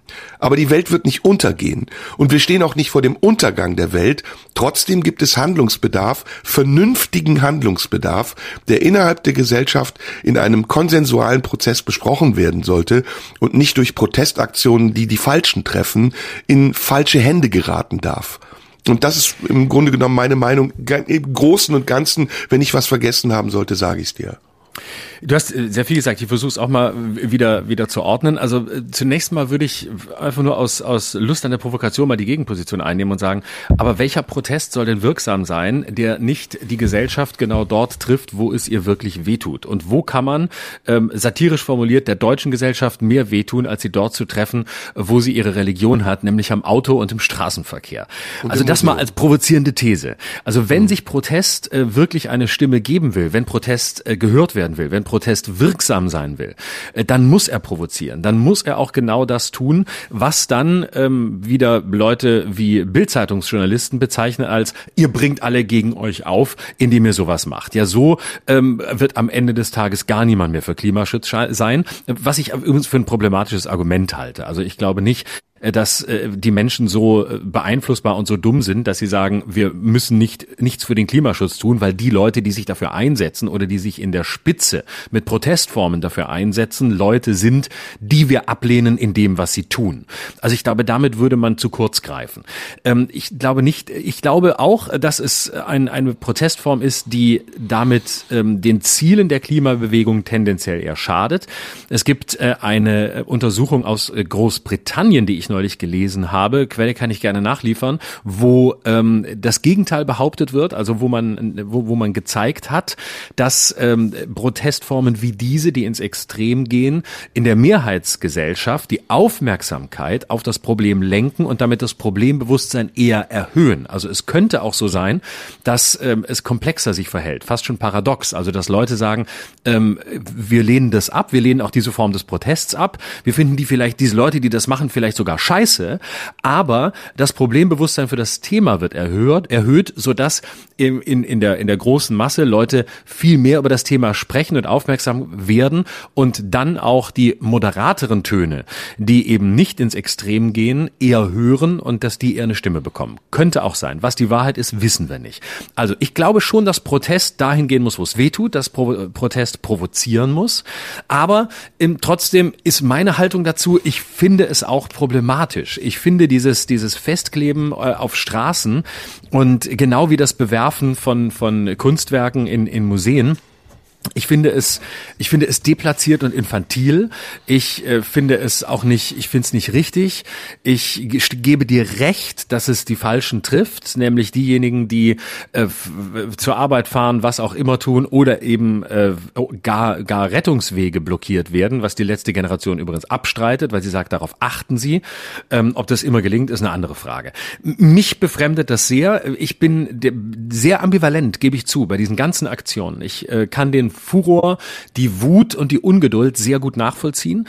Und ähm, ich finde es auch richtig, dass die Generation, die das betrifft, sich laut und in dieser Form des Protests äußert, halte aber die konkrete Protestform für falsch und würde mir, würde mir ja tatsächlich wünschen, dass ähm, viel mehr diejenigen ähm, angegriffen werden, die sie ja auch sonst kritisieren. Und das ist die Politik und ihre Entscheidungen, also die, die Ampelkoalition, die im Moment eben regiert. Von mir aus die Grünen, die die Partei sind, die eigentlich das, was die letzte Generation fordert, viel offensiver vertreten sollte, aber jetzt in der Koalition ist mit einer FDP, die sehr viel blockiert und die genau an diesen Stellen bewusst äh, die Stellschrauben dreht, dass sich nichts ändert.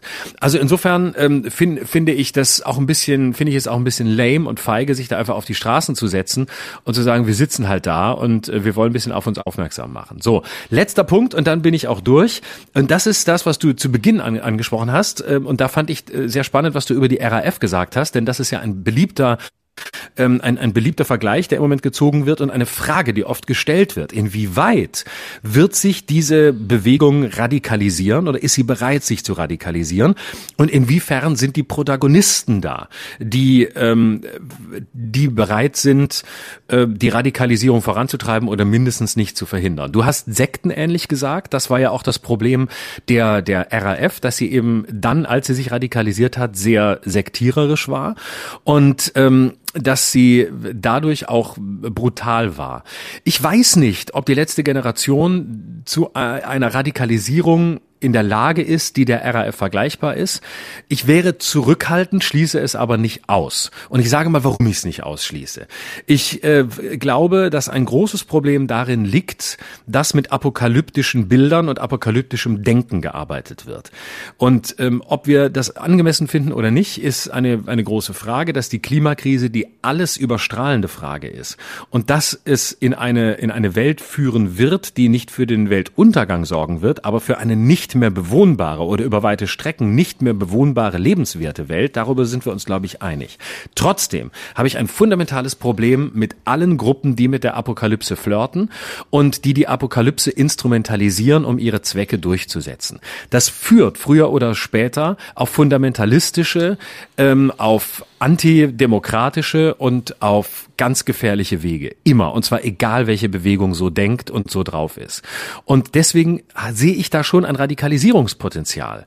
Weil im Grunde ähm, müssten sie natürlich so ehrlich sein und sagen, das, was wir wollen und die Radikalität, mit, die, mit der wir eine Veränderung anstreben, ähm, ob die angemessen ist oder nicht, äh, sei dahingestellt. Aber im Grunde ist das, was wir fordern, nämlich eine viel radikalere Einhaltung der Klimaziele und eine viel schnellere Umsetzung dieser Ziele. Das ist mit der Demokratie, wie wir sie in Deutschland und auch in Europa haben und wie wir sie in den meisten Demokratien der Welt haben, schlicht nicht umsetzbar.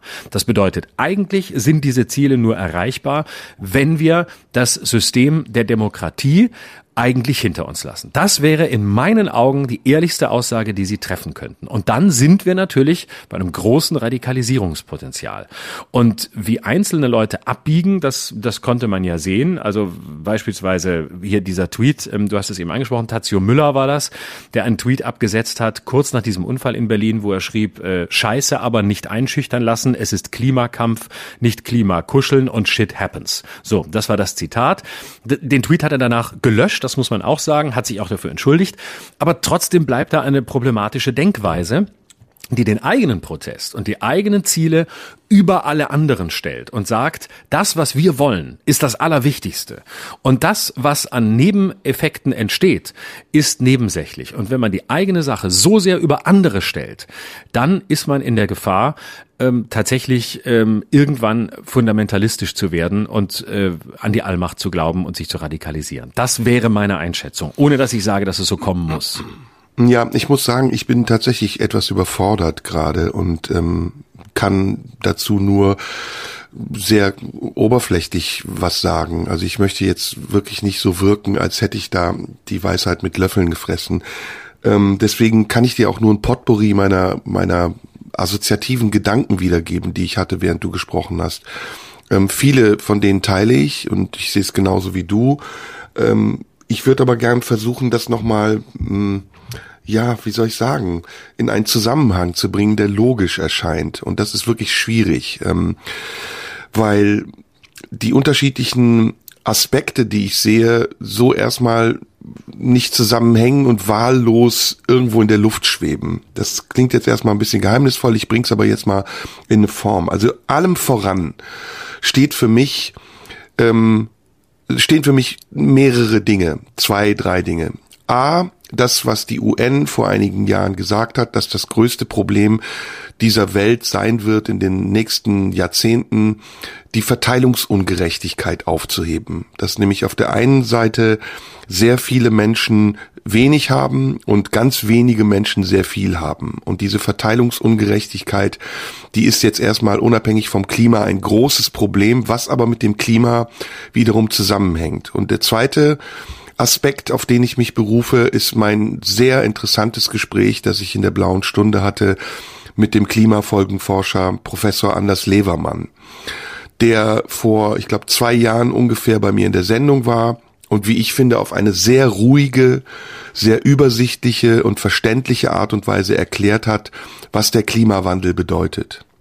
Und ausgehend von diesen beiden Punkten, die ich mal so als, als Ansatz und Startpunkt sehen würde, um das, was ich eben oberflächlich genannt habe, ein bisschen weiter in die Tiefe zu führen, müssen wir erstmal sehen, was ist das Problem? Also wo sind wir gerade? Wir sind gerade an einem Punkt, an dem äh, die größten CO2-Produzenten der Welt, das ist immer noch China übrigens, und das sind auch die USA, da spielen wir eher eine untergeordnete Rolle, aber eben auch andere heranwachsende Industrienationen wie Indien oder auch Japan. Wir sind also an einem Punkt, an dem die größten CO2-Produzenten nicht dazu bereit sind, ihre Ausstöße zu verringern. Und warum? Weil dahinter eine Industrie hängt, die wiederum aber uns fördert, beziehungsweise unser Bedürfnis nach Konsum befriedigt. China ist heute eine Wirtschaftsmacht, weil China Waren verkauft in den Westen oder eben in die ganze Welt für günstige Preise. Und wir, die wir hier leben, auf großem Fuß, wir wollen auf der einen Seite sehr vieles haben und dieses auch möglichst günstig und zu jeder Zeit, aber auf der anderen Seite sehen wir nicht die Folgen unseres Konsumverhaltens. Und das in jeglicher Hinsicht. Also auch ähm, wenn wir jetzt umweltbewusst sind oder so tun, als wären wir umweltbewusst, hinterfragen wir selten, woher kommen die Waren, die wir hier konsumieren. Und das kann auch genauso Tofu sein oder Seitan. Wenn es dann in Plastik verpackt ist, haben wir wieder ein großes Problem mit der Wiederverwertbarkeit dieser Stoffe, die wir hier haben. Also das sind viele, viele, viele Aspekte, in denen wir uns, in denen wir, die Gesellschaft hier in Deutschland, sich oft sehr widersprüchlich verhält und nicht nur wir, sondern natürlich auch die Weltpolitik hat dazu in unterschiedlichen Bereichen der Welt nicht nur eine widersprüchliche Haltung, sondern sogar eine widerständische Haltung. Donald Trump hat noch, äh, als er an der Macht war, das Abkommen zum Klimaschutz aufgelöst und gekündigt. Also es scheint der Politik noch nicht bewusst geworden zu sein, dass der Klimaschutz, den sie oft instrumentalisiert, um sich entweder so darzustellen, als wären sie besonders ähm, besonders aufmerksam und würden sich darum kümmern oder so darzustellen, als wäre es ihnen scheißegal, dass dieses zentrale Thema Klimaschutz noch nicht wirklich angekommen ist mit seinen Folgen. Und jetzt komme ich nochmal zum Anfang zurück. Und das hat ähm, Anders Levermann auch sehr gut, wie ich finde, dargestellt. Das eigentliche Problem ist nicht, dass das Klima sich ändert. Das ist ein großes Problem, Aber selbst ähm, wenn es so wäre, wie es wäre, wären die Folgeprobleme die, die uns viel gravierender belasten. Und im Augenblick ist es ja auch so, und auch das gehört übrigens zu einer Differenzierung, dass wir oft Klima und Wetter in einen Topf schmeißen. Äh, und das machen übrigens auch die Medien. Also ich habe heute Morgen gelesen, seit acht Jahren sind das die wärmsten Jahre, die wir haben. Ja, das ist so, aber es gibt einen Unterschied zwischen Wetter und Klima. Und im Moment ist es so, dass der Jetstream, dieser Gürtel, dieser Windgürtel, der sich um die Erde dreht und zieht, dass der in einer anderen Bewegung ist, als er vorher war und deswegen zu uns seit geraumer Zeit viel mehr südliche Strömung gelangt, als es vorher der Fall gewesen ist. Der Jetstream ist natürlich aus bestimmten Gründen aus dem Gleichgewicht gekommen, die wiederum mit dem Klima zu tun haben. Aber maßgeblich dafür, dass sich das Klima verändert, ist die Industrie, ist der CO2-Ausstoß, sind die fossilen Brennstoffe, auf die wir bis zum heutigen Tage nicht verzichten wollen. Und die wiederum hängen zusammen mit unserem Konsumverhalten. Und interessant war, und jetzt komme ich auf die Radikalisierung zurück und auf die Frage, sind die Methoden der letzten Generation effektiv und angebracht, dass selbst Professor Anders Levermann, das kann man nachhören in der blauen Stunde, als ich ihn gefragt habe, ob er deswegen ein Elektroauto fährt, gesagt hat, nein, das würde nichts bringen. Mein Anteil ist daran gering. Ich bin mir dessen bewusst, dass das vielleicht umweltschädlich ist, aber im Augenblick geht es nicht darum, dass ich ein Elektroauto fahre. Ich gebe das sinngemäß wieder. Ne? Also unser Anteil, den wir dadurch leisten, dass wir uns an der Autobahn ankleben oder Bilder beschmutzen mit Kartoffelbrei, ist letztendlich so gering und so uneffektiv, dass es nicht ausreichen wird, dieses gravierende Problem und sei es nur in der Aufmerksamkeit der Menschen so zu vergrößern, dass sie ins Handeln kommen. Unser Fokus, um deine allererste Frage zu beantworten, muss sein, unser Konsumverhalten zu ändern. Das heißt, Verzicht zu lernen. Wir können nicht auf der einen Seite unser Konsumverhalten weiter aufrechthalten, mit dem Flug Flugzeug in den Urlaub fliegen, wenn uns danach ist, oder sonst was machen und auf der anderen Seite sagen, ja, aber der CO2-Ausstoß und die fossilen Brennstoffe, guck mal, und dann auf die Chinesen zeigen oder die Amerikaner, sondern wir müssen bei uns selbst anfangen.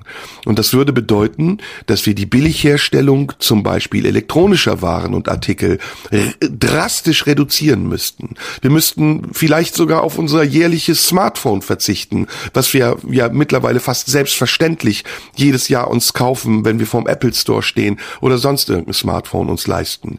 Wir müssten viele Dinge ändern, damit wir an einem Punkt wären, an dem wir unabhängig wären von den Energien, die wir gerade brauchen, um unseren Konsum aufrechtzuerhalten. Und das bedeutet einen radikalen, und jetzt benutze ich das Wort, radikalen Wandel in der Gesinnung der Menschen und in ihrer Auffassung darüber, welche Verantwortung sie für den Erhalt dieser Erde haben und damit für den Klimaschutz. Und da sind wir weit von entfernt. Und um das noch abzuschließen mit der RAF, natürlich ist das ein verwegener Vergleich. Wenn wir heute die Terroristen der RAF vergleichen mit den Demonstranten und den Aktivisten von der letzten Generation. Aber auch bei der RAF war es ja so, dass sie sich nicht sofort militarisiert hat. Und auch bei der RAF und auch bei den späteren Generationen war es so, dass es immer wieder vehemente Diskussionen und Debatten innerhalb der RAF gab, ob die Mittel, die sie anwenden, wirklich auch angemessen sind und ob sie gerecht oder ob sie eher selbstgerecht sind. Nur der Punkt, der Scheitelpunkt, an dem eine solche Bewegung vielleicht auch aufgrund ihrer apokalyptischen Auffassung von dem, was kommen könnte, in den Untergrund verlagert, hängt zum großen Teil auch davon ab, wie wir damit umgehen. Und da sehe ich eine Verantwortung, diese Diskussion eben nicht nur auf der Ebene zu führen, sind das verstrahlte Kinder von reichen Milliardären, die nichts anderes zu tun haben, sich die Hände auf die Autobahn zu kleben, als die Hände auf die Autobahn zu kleben, oder ist das wirklich die nächste Generation derer, die Verantwortung dafür übernehmen müssen, dass diese Erde nicht noch weiter aus dem Gleichgewicht gerät? Ja. Und die Folge, und das ist dann auch tatsächlich der Abschluss dessen, und da komme ich nochmal auf Andrea Anders Levermann zurück, wird eben nicht sein, dass nur der Meeresspiegel ansteigt und vielleicht positive Effekte hat, wie das Holland überschwemmt wird und nie mehr wieder bei einer Fußball-WM teilnimmt, an der Fußball-WM teilnimmt, sondern es wird sein, dass Völkerwanderungen beginnen von den genau. Gebieten, ja. in denen die Menschen jetzt leben Richtig. oder nicht mehr leben können, in andere Gebiete und es wird sich ballen und es werden Kriege entstehen, Verteilungskriege, in denen die, die jetzt schon wenig haben, am Ende ja. noch weniger haben werden und die, die jetzt schon sehr viel haben, so viel haben werden, werden, dass sie sich gegen diejenigen und den Einfluss und die Zuwanderung derjenigen wehren, die das Gleiche haben genau. wollen. Ja, das halte ich für, ja, das halte ich für ein ganz gewichtiges Argument. Ja, das denke ich auch. Und noch einen Satz, äh, du hast es ja alles sehr schön zusammengefasst, deswegen hab, will ich dazu gar nicht, gar nicht viel ergänzen, weil ich es sehr stimmig fand. Ähm, aber ein Satz noch, der, der interessant ist, äh, in dem Moment, in dem sich dann Gruppen, radikalisierte Gruppen wie die RAF eben äh, auch, auch zersplittern. Es gab ähm, einen äh, sehr spannenden äh, Satz mal oder eine sehr spannende Aussage von Horst Mahler, dem damaligen RAF-Terroristen, als er äh, mit verschiedenen anderen äh, damals noch Aktivisten der RAF ähm, zur, äh, in die Palästinensergebiete geflogen ist, zur PLO, um sich an der Waffe für den bewaffneten Kampf ausbilden zu und ähm, er damals äh, völlig ernüchtert von dort zurückkam und viele Jahre später sagte, es sei für ihn schockierend gewesen zu sehen, dass die Leute, die ja im Grunde für den Guerillakampf, für den bewaffneten Kampf die Vorbilder waren, die ausbilden sollten, dass diese Leute in ihrer Kommandostruktur und in ihrem äh, hierarchischen, zum Teil autoritären Aufbau eigentlich genau den Leuten glichen, die sie bekämpfen wollten, mhm. nämlich den Nazis, ähm, die für die Welt Welt gesorgt hatten, ähm, gegen die sie aufbegehren wollten. So dass er schlicht schockiert war, dass äh, aus diesem anarchistischen Haufen plötzlich ein Haufen wurde, der eben sektiererisch wurde und der sich im Grunde schon während der Ausbildung an der Waffe ähm, in Palästina selbst zerlegt hat und äh, selbst bekämpft hat, auch aufgrund der Unfähigkeit, damit umzugehen, dass hier plötzlich ganz andere hierarchische Strukturen herrschen, als man das äh, ursprünglich wollte und äh, vorhatte, als man in die RAF, die damals noch nicht so radikalisiert war, wie sie es dann war, äh, wie man sich das selbst vorgenommen hatte. Das nur als äh, kleine ähm, offene Anekdote über die Radikalisierung und Zersplitterung von, von Gruppen, ähm, die äh, sich selbst für das Größte halten. Und da noch, noch eine Anmerkung, ähm, die, äh, da, da ist, ist übrigens äh, Horst Mahler in seiner Phase zwischen der RAF-Zeit, er war ja dann zwölf Jahre inhaftiert, nachdem er in der RAF war, bevor er der Rechtsextremist und Holocaustleugner wurde, als den wir ihn heute kannten. War ja der Anwalt der RAF auch in Stammheim zusammen mit Christian Ströbele und Otto Genau, Schily. er, Genau, richtig. Er war selber der Anwalt und wurde später ähm, in den Prozessen dann von Otto Schily wiederum selbst vertreten mhm. ähm, als äh, RAF-Mitglied. Und ähm, es gibt in dieser in dieser in dieser Zwischenphase ähm, sehr interessante sehr interessante Aussagen von von Horst Mahler, über wo man sehr viel ähm, wo man sehr viel lernen kann auch über über Extremismus und warum äh, Gruppen überhaupt äh, extremistisch werden. Und ähm, ich muss gucken, ob ich ob, ob ob ich es finde, weil es ist, äh, mich, mich daran erinnere. Ähm, er sagt nämlich etwas sehr Schönes, ich zitiere es in etwa aus dem Kopf.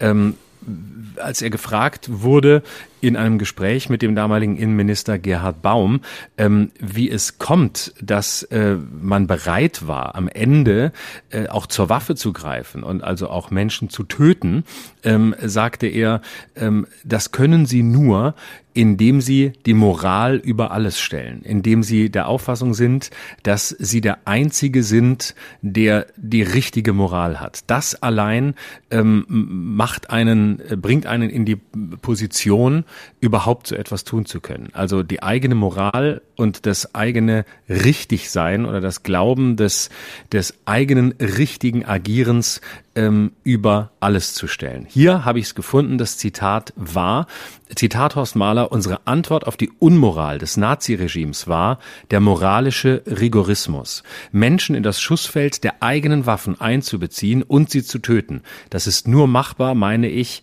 indem sie ihre Moral verabsolutieren, das Böse, mit dem sie sich auseinandersetzen, so überzeichnen, dass schlechthin alles gerechtfertigt ist, um es zu vertilgen. Ja, und da gibt's eine spannende Querverbindung und die schließt letztendlich den Bogen unserer heutigen Episode. Mm, ich habe ja, du weißt, ich habe mich sehr intensiv gerade mit der, der Zeit des Nationalsozialismus auseinandergesetzt und infolgedessen natürlich auch mit der Geschichte der RAF.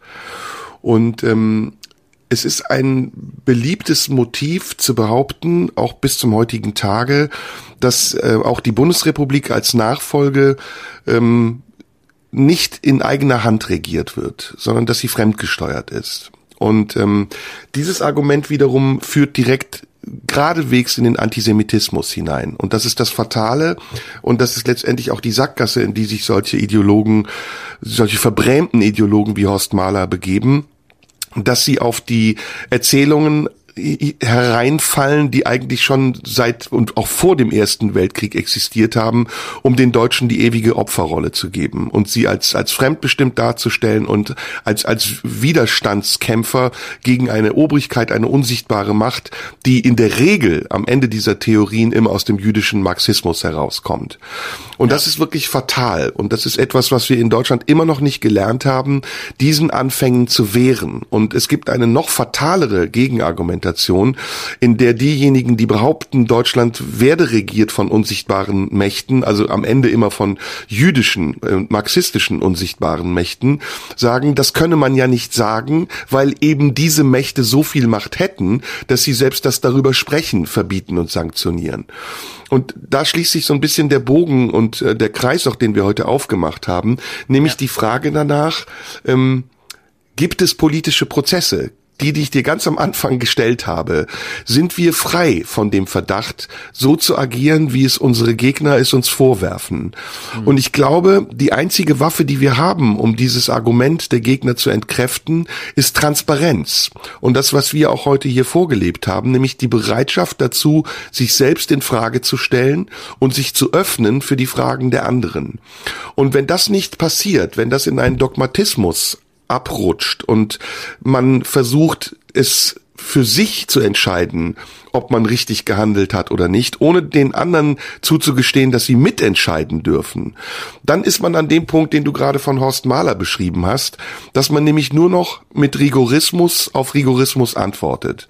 Genau. Dass man nur noch mit Moral auf Moral antwortet und mit Gewalt auf Gewalt. Und diesen ja. Punkt, hat die letzte Generation im Augenblick im Visier. Sie weiß es nicht, weil sie hat sich da in die gleiche Sackgasse begeben, weil sie auch in, indirekt, also nicht wirklich direkt, das ist in der politischen Richtung anders differenzierbar als in dem, was ich bisher geschrieben habe, aber indirekt auch gegen eine unsichtbare Obrigkeit kämpft. Ja. Sie, sie benennt die anders, sie benennt sie die, die stillschweigende Masse, die faule stillschweigende Masse, aber das ist Anlass genug für den nächsten Schritt zu sagen, okay, jetzt gehen wir in den militanten Widerstand, weil das, was wir erfahren, ja auch eine militante Reaktion ist. Ja, und um da noch einen Kreis zu schließen und noch etwas dazu zu sagen, ähm, es gibt in Einzelfällen ja auch genau die Entwicklung, die du eben beschrieben hast, innerhalb äh, auch äh, der, der klimaaktivistischen Bewegung. Äh, Andreas Malm ist ein schwedischer Humanökologe und äh, Umweltaktivist. Der hat ein äh, aufsehenerregendes Buch geschrieben, das auch verfilmt wurde. Das heißt, wie man eine Pipeline in die Luft jagt, kämpfen lernen in einer Welt in Flammen. Ähm, einer der Vordenker auch der Klimabewegung, auch einer der intellektuellen Vordenker, der auch in Frage stellt, inwieweit Klimaaktivismus oder ähm, Klimawandelbekämpfung mit dem Kapitalismus Rassismus überhaupt vereinbar sind. Seine These, so wie ich ihn verstanden habe, ist, dass wir im Zuge unserer Veränderung der Lebensweise aufgrund des Klimawandels, der kommen wird, irgendwann auch den Kapitalismus werden überwinden müssen, weil die fossilen Energien einfach zutiefst kapitalistisch sind. Das sind seine Thesen. Das ist das eine. Spannend ist, dass Andreas Malm jetzt aufgefallen ist durch massive antisemitische Äußerungen. Ja. Und zwar hat er sich mehrfach bei Veranstaltungen lobend über die islamistische Hamas geäußert, die ja im, im Gazastreifen regiert und Israel mit Raketen äh, beschießt. Und ähm, er sprach von den Helden des Widerstands in Gaza, angeführt von Mohammed Dave. Das heißt, ähm, es ist sofort ähm, die Tür offen, in dem Moment, in dem man dem Rigorismus die kleine Tür öffnet, dass man auch die große öffnen muss und dann ist man eben ganz schnell ähm, in, in diesen Thesen äh, und, und äh, versucht den eigenen, den eigenen Rigorismus, den eigenen, ähm, den eigenen progressiven Ansatz äh, zu rechtfertigen und übertritt auch schnell die Grenze. Und ich war entsetzt und entsetzt und schockiert, dass jemand aus einer Klimabewegung, ähm, den ich eigentlich auch für einen, für einen sehr intelligenten Menschen halte, wenn ich dem zuhöre ähm, und spannend finde, was er sagt, äh, plötzlich hier so einen blinden Fleck hat und ähm, abdriftet in eine ohne Zweifel antisemitische Richtung, die jetzt auch wieder äh, tatsächlich den Kreis zu Beginn und zu Bhakti schließt. Ja, und wir müssen da höllisch aufpassen. Also es ist wirklich, wie du richtig sagst, das ist ein Teufelskreis. Der kommt ganz schnell zustande, weil eben äh, Kapitalismuskritik in bestimmten Kreisen auch immer wieder in diese Richtung geht. Ja. Und und wir wir haben und ich habe das hier schon oft gesagt, ich kann es immer nur wiederholen, weil ich selbst erfahren habe, wie wichtig diese Verantwortung ist. Wir haben in diesem Land die große Verantwortung aus unserer Vergangenheit zu lernen. Und nicht nur, indem wir immer wieder floskelhaft wiederholen, dass wir gelernt haben und nie mehr wieder vergessen werden, sondern dadurch, dass wir unser Bewusstsein immer wieder auf, immer wieder auch aufrecht halten und bereit sind, es in Richtungen zu bringen, in denen wir es erstmal nicht als effektiv vermuten. Aber tatsächlich gibt es Zusammenhänge, so absurd sie auch sind, du hast sie gerade geschildert im Fall von Palm, die auffällig sind und wo man sagen muss, da geht's ganz schnell in eine Richtung, die nicht nur antisemitisch ist, die auch nicht nur radikal ist, sondern die auch politische Ideologien miteinander verbindet, mit denen ich jedenfalls nichts zu tun haben will. Und ja. selbst wenn sie unter der Ägide eines Klimaschutzes stehen, würde ich mich tunlichst davon differenzieren, sobald es in eine solche Richtung geht. Und da muss man auch sagen, ich bin ja, du weißt, ein Lumpenpazifist. Für mich ist jede Form von martialischem Widerstand falsch. Für mich ist jede Form von Gewalt, die angewandt werden muss, um Ziele und Argumente zu ersetzen, falsch. Deswegen auch da deine Frage eben, wie kann man das machen? Indem man eben auch Protest, verbalen Protest leistet und zum Beispiel jetzt zur Klimakonferenz nach Ägypten fährt, was die natürlich auch alle tun, und dort entsprechende Aktionen macht und dort auf die Aufmerksamkeit der Weltbevölkerung zielt und nicht auf einer Stadtautobahn in Berlin, wo die meisten Leute morgens zur Arbeit fahren müssen und natürlich, weil sie im Stau stehen, stinksauer werden. Ob das das Bewusstsein schärft oder ob es das eher abstumpft, das sei mal dahingestellt. Ich finde, das ist ein schönes Schlusswort für heute. Finde ich auch. Schade, dass es schon wieder vorbei ist, aber ja, nächste, nächste, Woche, Woche machen wir übernächste. Woche sehen wir uns. Ne? Genau, nächste Woche sehen wir uns. Nächste Woche sehen wir uns schon. 14. November, Tippi am Kanzleramt. Nächste Woche wieder eine Live-Folge aus dem Tippi. Und ähm, kommt vorbei, ich glaube, gibt noch ein paar Karten und dann sehen wir uns dort. Und ähm, wir freuen uns, wenn ihr dabei seid. Ansonsten ähm, bei YouTube nächste Woche dann die Folge und die wie diese auch oder auf allen Portalen, wo es Podcasts gibt. Abonniert uns in großer Zahl, meldet euch, schreibt uns, reagiert, wir freuen uns und ähm, hören uns nächste Woche. Genau, macht's gut. Tschüss. Tschüss. Das war Schröder und Sumunju. Der Radio 1 Podcast. Nachschub gibt's in einer Woche.